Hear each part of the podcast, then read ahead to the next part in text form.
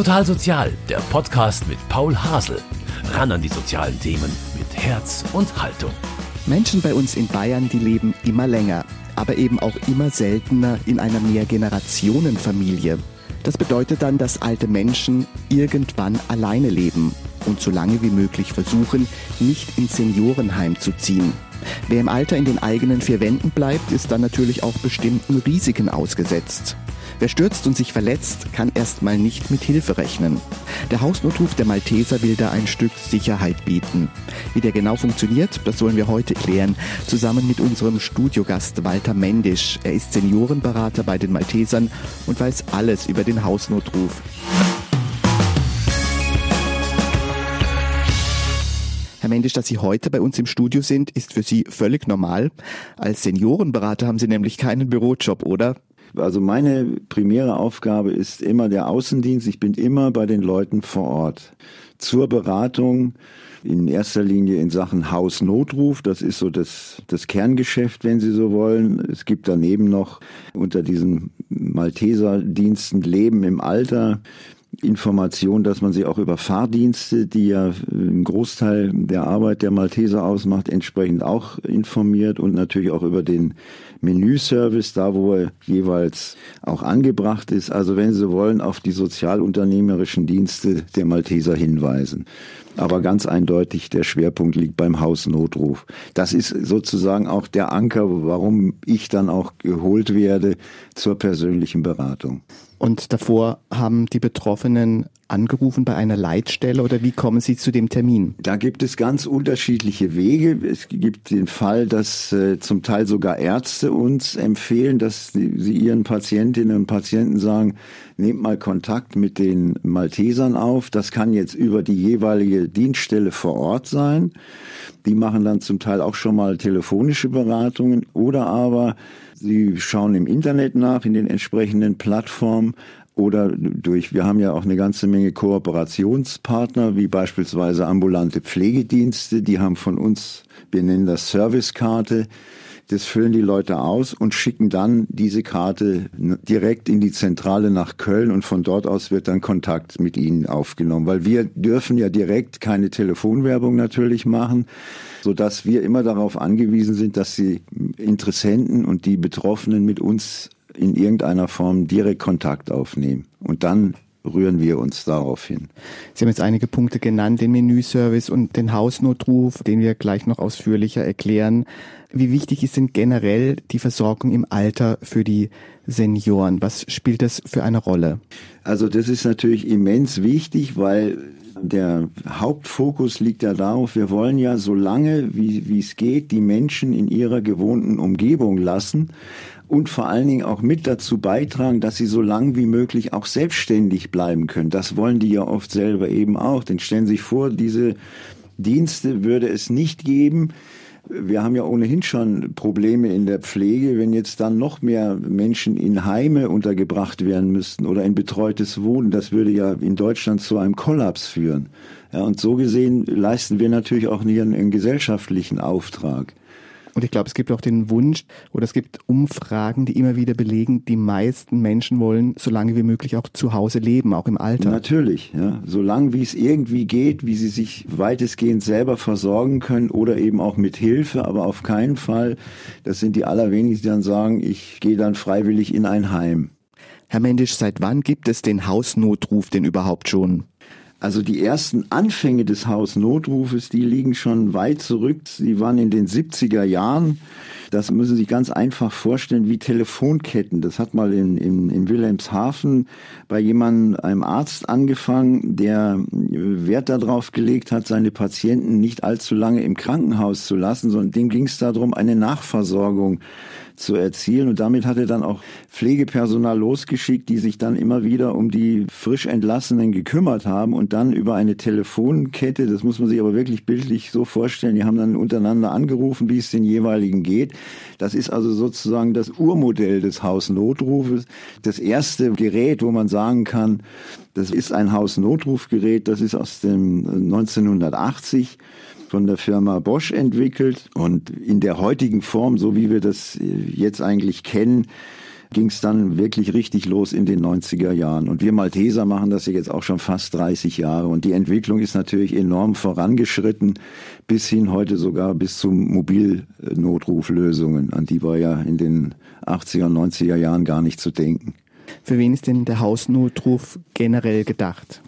Also generell ist der Hausnotruf natürlich für Menschen, für ältere, alleinstehende Senioren gedacht, die auf große Sicherheit Wert legen, aber auch für Menschen mit hoher Sturzgefahr, mit Epileptikern, mit Parkinson-Patienten, Schlaganfall oder Herzpatienten. Aber es gibt durchaus auch jüngere. Meine jüngste Kundin beispielsweise ist erst 32 Warum? Die lebt alleine und leidet sehr stark unter Multiple Sklerose. Wenn die also jetzt äh, vom Stuhl oder vom Sessel zu Hause fällt, dann kann sie sich alleine nicht aufrichten, also braucht dementsprechend eine sogenannte Aufhebehilfe, wie wir sagen. Also die hat dieses Gerät zu Hause, drückt auf den Knopf und dann kommt eben von uns jemand aus dem Hintergrunddienst und hilft ihr auf. Sie haben jetzt ins Studio so ein Hausnotrufset mal mitgebracht mhm. und jetzt sehe ich aber schon allein schon vier Knöpfe. Ja. Wie erklären Sie das den Senioren? Ja, das ist, äh, das sieht immer erst äh, ein bisschen beängstigend für manch jemanden aus. Es ist aber letztendlich ganz, ganz simpel. Wir haben eine Basisstation. Da sind im Grunde genommen zwei wichtige Knöpfe drauf. Die werden aber so gut wie nie gebraucht, weil das ist zum einen der, der Hilfeknopf und zum anderen eine sogenannte Mir geht's gut Taste. Da könnte ich also, wenn wer das will, das sind aber die allerwenigsten, mich jeden Tag melden bei der entsprechenden Einsatzzentrale und sagen, mir geht's gut. Da macht man immer ein gewisses Zeitfenster aus so dass dann jeder Bescheid weiß, okay, an dem Tag ist alles gut. Meldet sich derjenige nicht, dann würden wir uns melden, um uns zu vergewissern, dass alles in Ordnung ist. Aber viel entscheidender ist, und das ist für die Leute dann das Allerwichtigste, ist der sogenannte Funkfinger, den ich dann immer bei mir trage, entweder als Halskette oder als Armband favorisieren, äh, das überlasse ich den, den Kunden, den Anwendern selber, ob sie lieber das Armband nehmen oder die Halskette.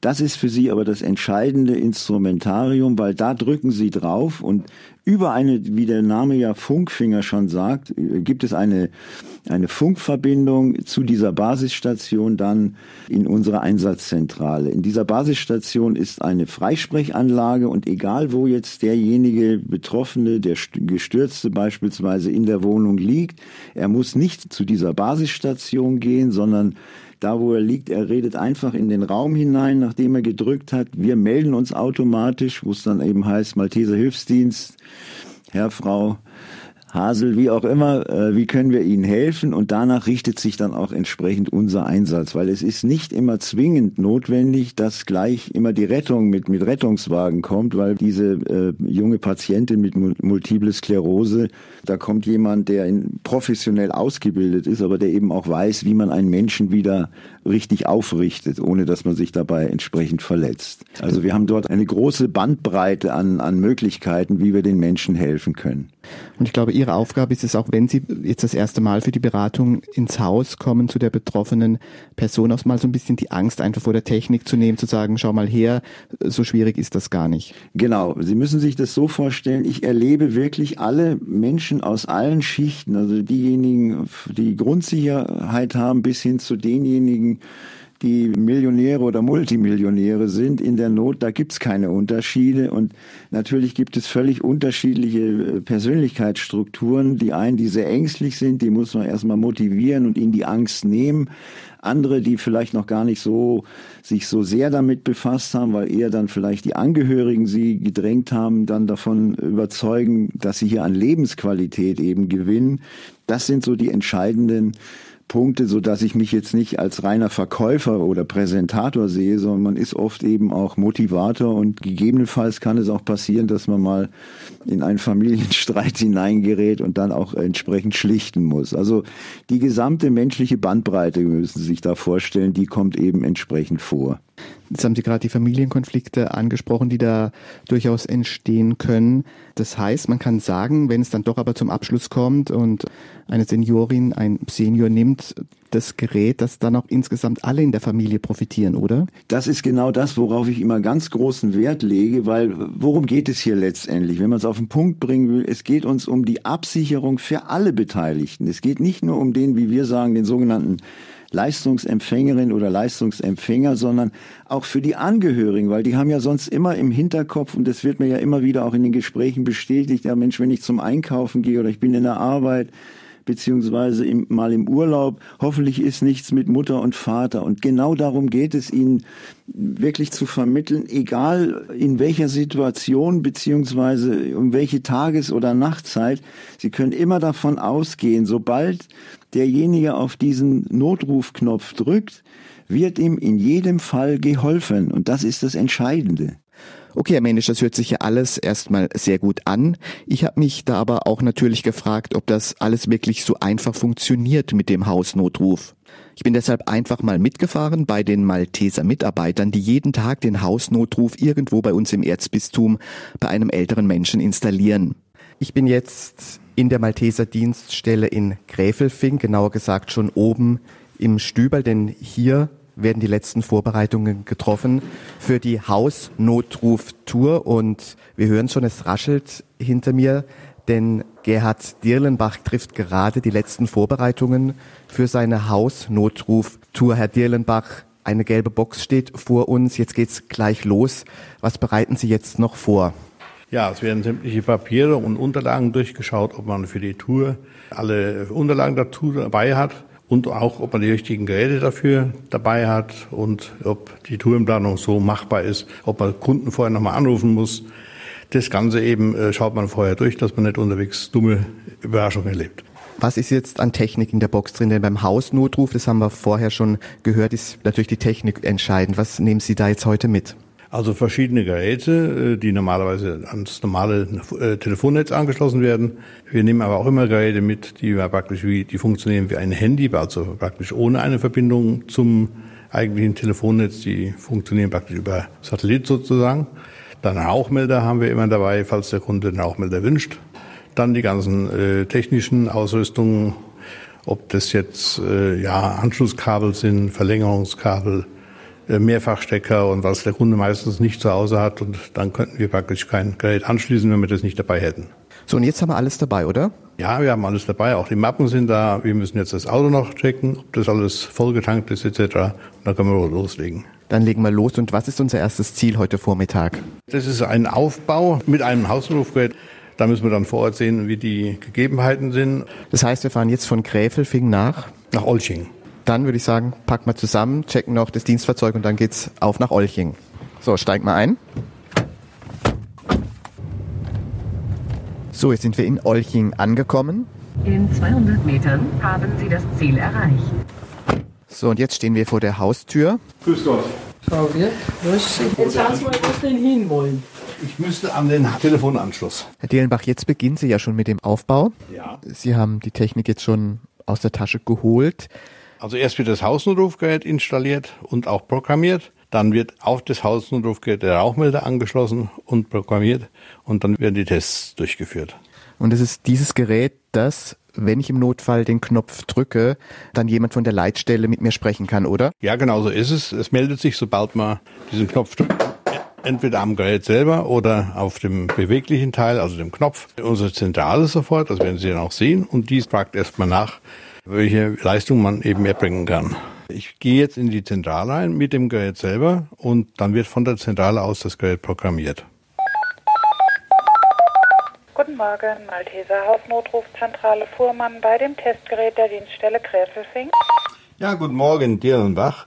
Ich bin bei der ID 263, habe hier angeschlossen ein Lifeline VI. Bitte ohne Tagestaste, aber einen Rauchmelder. Jawohl, kleinen Moment bitte. Gerne. Da haben wir die Frau Wirth in Olsching, ist das richtig? Jawohl, das ist korrekt. So, dann ist die Programmierung jetzt abgeschlossen. Jawohl, vielen Dank. Die schwierigste Entscheidung vielleicht überhaupt. Es wird ja per Knopfdruck betätigt. Armband oder Kette. Für was entscheiden sich die meisten? Kann man das sagen?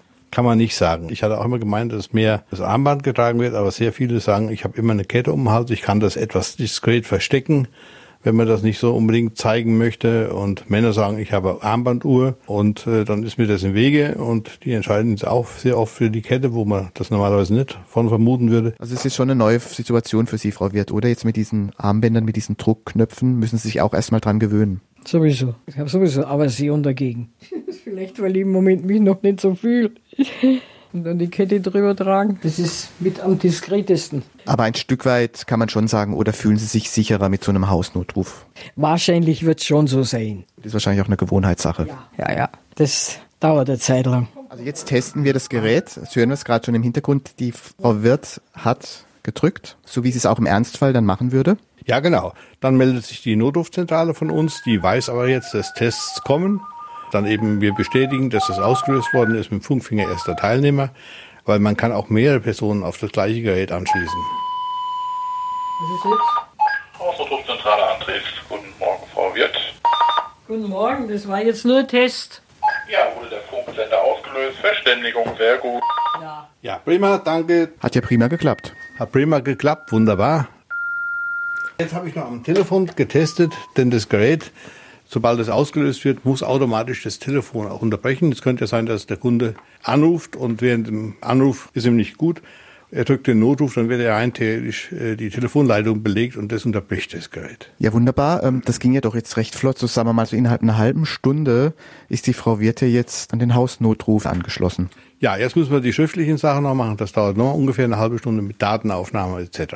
Okay, und die Frau Wirth studiert nochmal ganz genau. Unterschreibt da was, soll da unterschreiben und habt das ja noch gar nicht gelesen. Genau, müssen wir jetzt ganz nochmal gut durchschauen. Frau Wirth, dann möchte ich mich schon mal bei Ihnen bedanken, dass ich heute da sein Ja, durfte ja, für die Installation ja, des. Hausnotrufes. Vielen Dank. Bitte, bitte.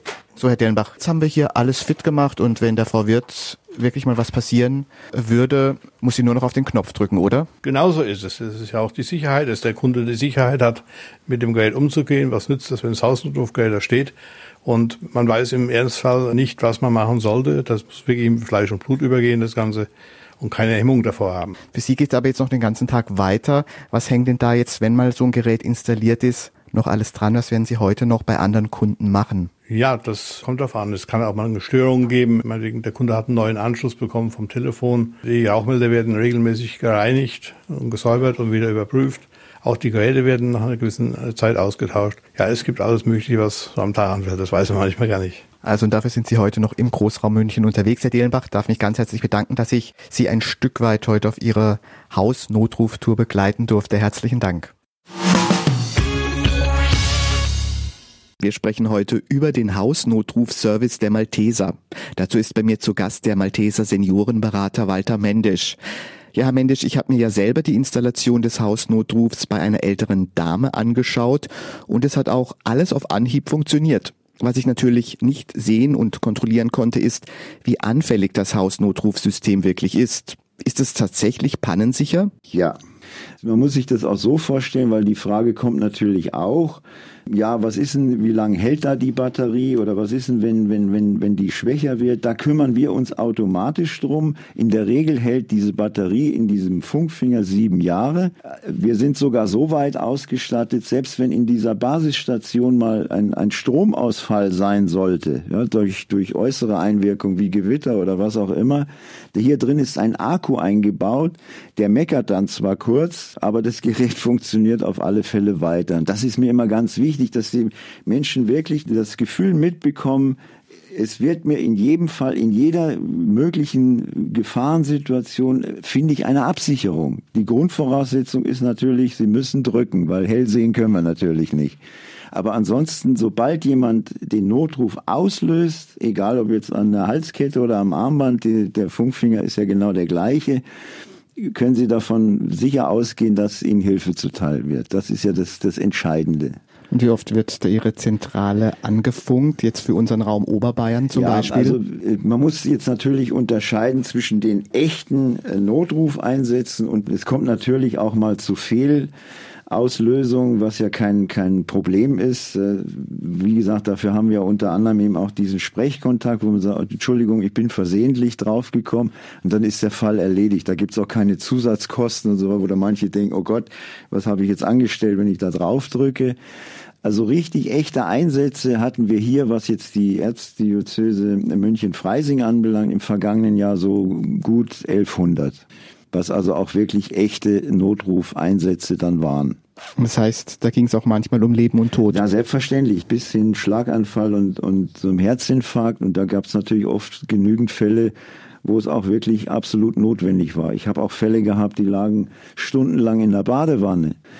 die einfach nicht mehr rauskam. Und so ein Wasser wird dann doch sehr, sehr schnell kalt. Ich weiß noch, das war ein älterer Herr um die 90 Jahre der hat es einfach nicht mehr geschafft, aus, selber aus der Badewanne zu kommen. Ja, und da war es gut, dass er den entsprechend den Funkfinger bei sich hatte. Wobei auch mir immer wichtig ist zu betonen, die sind spritzwassergeschützt. Also gerade in, in Nasszellen passieren sehr häufig äh, Sturzunfälle, so dass äh, gerade da es sinnvoll ist, den auch mitzutragen. Und äh, solange wie sie nur duschen, ist das überhaupt kein Problem. Da gibt es keinerlei technische Beeinträchtigungen.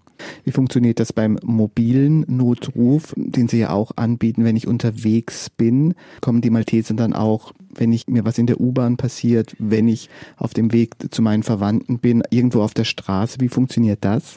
Also wir haben ja ein völlig neues Gerät dazu uns angeschafft, beziehungsweise das ist eben der Vorteil, wenn man zentral organisiert ist. Über die Zentrale in Köln haben wir Kontakt mit der Firma Doro aufgenommen.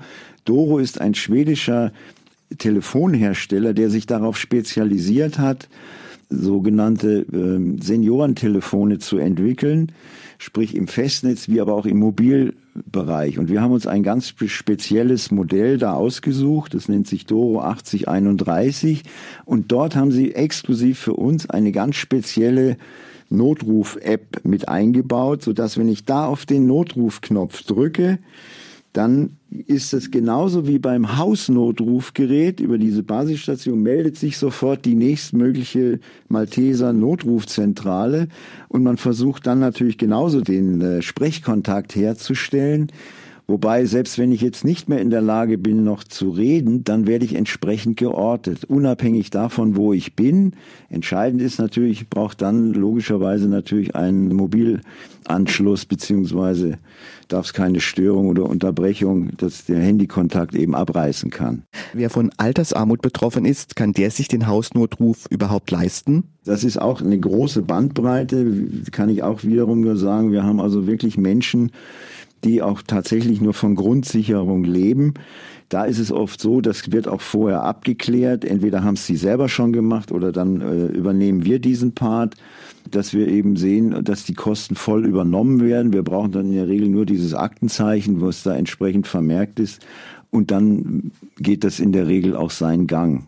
Ja, sodass also wirklich auch diejenigen, die nur eine kleine Rente haben, in der Regel sich das auch leisten können für normale Leute, sage ich jetzt mal mit einer normalen Rente, die auch dann ein gutes Leben im Alter haben, was fallen da für Kosten an? Also wir müssen unterscheiden zwischen zweierlei, wenn Sie so wollen, Dienstleistungsmodellen. Es gibt einmal bei uns diese sogenannte Grundsicherheit. Grundsicherheit bedeutet, wenn Sie hier auf diesen Funkfinger drücken, das Prozedere ist immer das gleiche, dann meldet sich eben, wie gesagt, Malteser Hilfsdienst. Aber dann haben wir bei der Grundsicherheit primär erstmal nur eine Informationspflicht gegenüber den Bezugspersonen, die uns angegeben wurden. Tochter, Sohn, Enkel, Nachbar, wer auch immer, derer maximal drei. Dann haben wir also eine reine Informationspflicht. Da kommen wir selber aber dann erstmal gar nicht. Ja, sondern dann heißt es eben, sie mit ihrer Mutter, Tochter, wem auch immer, ist was passiert. Äh, bitte kümmern Sie sich drum. Ja, wir haben also nur den entsprechenden Notruf erhalten. Das ist so diese einfachste Form, die im Monat 25 Euro kostet. Das Standardpaket oder Komplettsicherheit, wie wir sagen, ist immer das, wenn Sie da drücken, egal um welche Uhrzeit, sei es nachts um drei, feiertags, wann auch immer, dann kommt immer jemand von uns. Das heißt, es steht dem Kunden unser kompletter Bereitschaftsdienst rund um die Uhr 365 Tage im Jahr zur Verfügung. Wobei da wichtig immer ist, und das ist aber auch überhaupt in den meisten Fällen überhaupt kein Problem, wir brauchen dann auch den Schlüssel. Warum? Weil wir müssen immer vom Ernstfall ausgehen und der Ernstfall heißt, die Person liegt regungslos in der Wohnung oder im Haus, ist also gar nicht ansprechbar, so müssen wir ja rein können. Und deswegen äh, ist immer wichtig, dass wir dann bei der Komplettsicherheit den Schlüssel entsprechend bekommen. Wobei die Leute da keine Angst haben müssen. Da steht weder der Name noch die Adresse auf diesem Schlüssel. Der bekommt von uns eine sechsstellige Codenummer und sobald jetzt jemand auslöst, geht ja bei uns entsprechend in der Einsatzzentrale die Maske auf des jeweiligen Kunden. Da haben wir ja eine ganze Menge Daten, eben auch über Krankheiten und eben unter anderem eben auch diese Schlüsselnummer und dann weiß man genau, aha, den Schlüssel muss ich jetzt nehmen und dann losfahren der bei uns in der jeweiligen äh, Dienststelle auch in einem Tresor liegt. Also wir legen größtmöglichen Wert auf die Sicherheit. Das lassen wir uns auch unterschreiben, sodass bei der Komplettsicherheit sage ich den Leuten immer, sie müssen vier Unterschriften leisten. Der Vertrag, die heute, was ja üblich ist, die Widerrufsbelehrung, das sogenannte SEPA-Mandat, dass wir also den Betrag entsprechend abbuchen dürfen und eben die vierte Unterschrift ist dann die Schlüsselübergabe. Diese Komplettsicherheit kostet 44 Euro. Damit sind die Kosten abgedeckt. Keine Aber versteckten Zusatzkosten. Das ist genau das, was ich den äh, Leuten immer wieder sage. Das ist ganz entscheidend und damit, das ist auch ein Kriterium mit, warum wir eben bei der Stiftung Warentest im Ranking so weit vorne sind weil wir da wirklich absolut offen und transparent sind, weil ja viele mich auch fragen, ja Moment, ist das dann alles, wenn jetzt da doch ein Einsatz erfolgt und so weiter. Das ist wie ein Solidarbeitrag bei der Krankenkasse. Ich sage, ob Sie jetzt einmal draufdrücken oder zehnmal, das ist ihr monatlicher äh, Beitrag da dazu. Das ist es auch wirklich. Und da legen wir größten Wert auf die Transparenz. Wie sehen Sie die Zukunft des Hausnotrufes? Wird es noch viel mehr gefragt sein in Zukunft, einfach auch weil die Gesellschaft weiter altert? Ich sage immer, das ist ein, auf alle Fälle ein Wachstumsmarkt und wir merken es auch an den Anfragen. Wir merken es auch daran, der Wettbewerb wird größer und härter. Wir haben auch immer mehr jetzt mit Privatunternehmen zu tun, die natürlich auch von dem großen Kuchen kein Krümel, sondern wirklich ein großes Stück eben abhaben wollen. Und gerade in den Internetplattformen, äh, da gibt's schon durchaus die ein oder andere Wettbewerbsschlacht in Anführungsstrichen, wo also wirklich sich da die, die verschiedenen Institutionen und Firmen um den Kunden reißen und sehen, komm ja zu mir, weil ich habe das beste Angebot und so weiter. Also da habe ich schon viele Gespräche auch geführt und da sind mir auch entsprechend äh, schon Antworten gegeben worden, dass ihnen das auch zum Teil nicht sehr seriös vorkam, was da zum Teil angeboten wird. Und die meisten setzen dann eben doch auf die ganz erfahrenen äh, Dienstleister und unter denen sind wir ja nur seit, seit vielen, vielen Jahren. Sobald sie gedrückt haben, da geht's ja erst los, ja.